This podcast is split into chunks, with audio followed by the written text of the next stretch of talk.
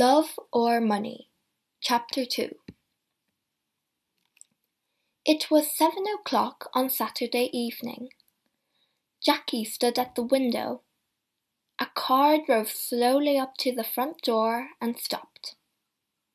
A tall man with white hair got out. It was Albert, the husband of Molly's sister. Here's Uncle Albert, Jackie said. Always late. She went out of the room and opened the front door. Albert came in and went at once to Molly. Oh dear, I'm very late. I'm sorry, Albert said. Fifty years old today. What a wonderful dress! Molly did not smile. Thank you, Albert. We are all getting older. Tonight she wore a long black dress and the two black dogs sat at her feet. Everyone is here now. Let's go in to dinner, she said. Everyone stood up and went to the table. The table looks nice, Jackie. What wonderful flowers, Diane said. She was a beautiful girl, with long black hair and dark blue eyes. She wore a long red dress. Albert sat down next to Roger. Roger was Molly's son, her second child. He lived in Cambridge, in an expensive house. Someone called Peter stopped me down the road, Albert said. Who is he? He's very angry with you, Molly. That's Peter Hobbs, from the house across the road, Jackie said quickly. She looked across the table at Molly. He lost his job last week and he's angry with everyone.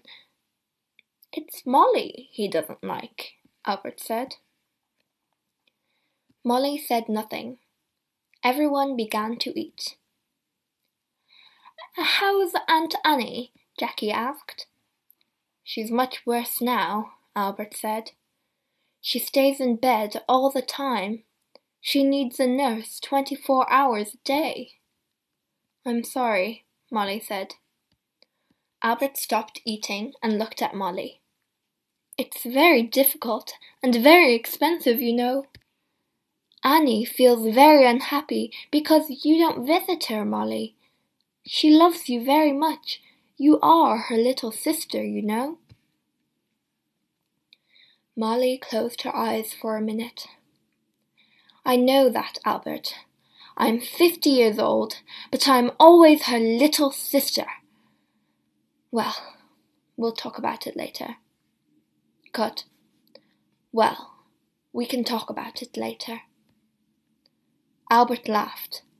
Oh, yes, we can talk about it later. It's always later with you, Molly.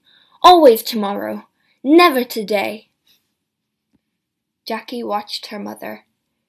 Her mother was angry with Albert.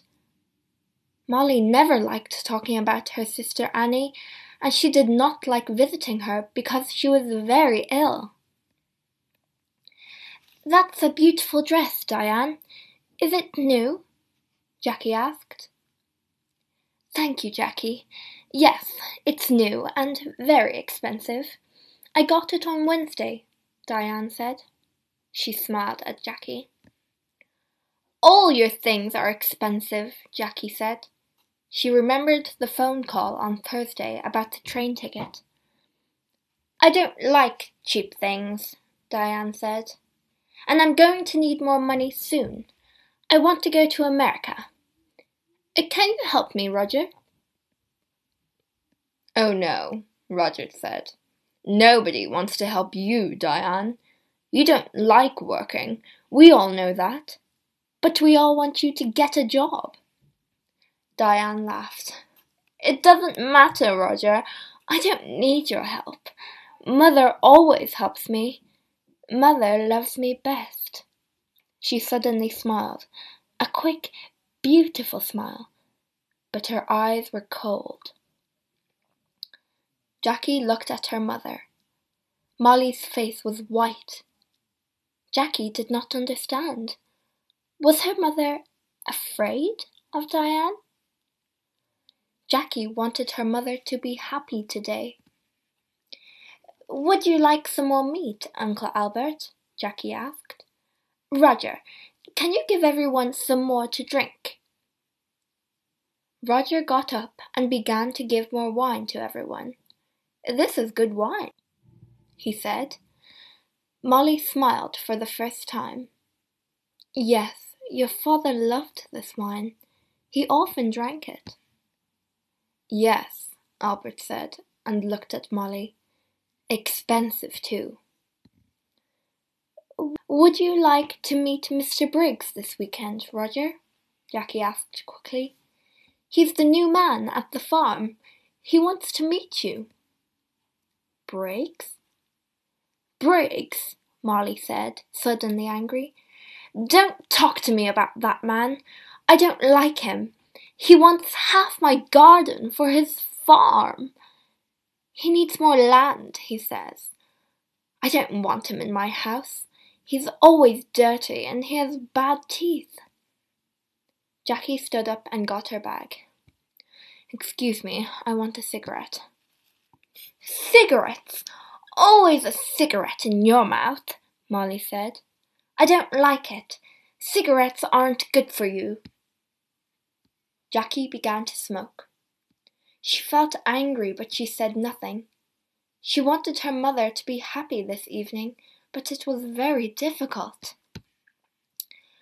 Roger drank some more wine.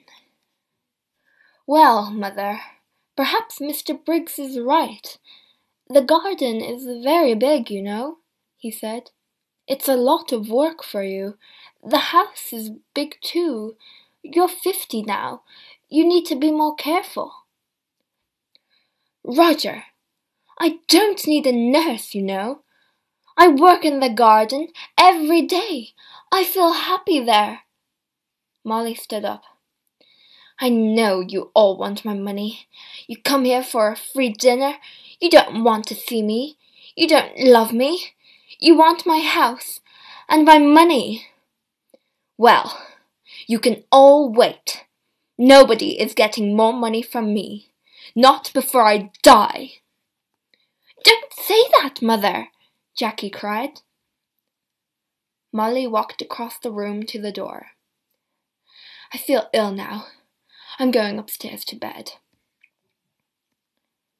Molly left the room. Nobody moved.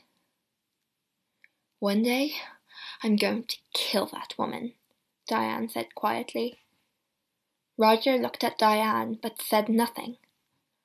Albert moved his head slowly up and down. Ill. She's angry, that's all, he said.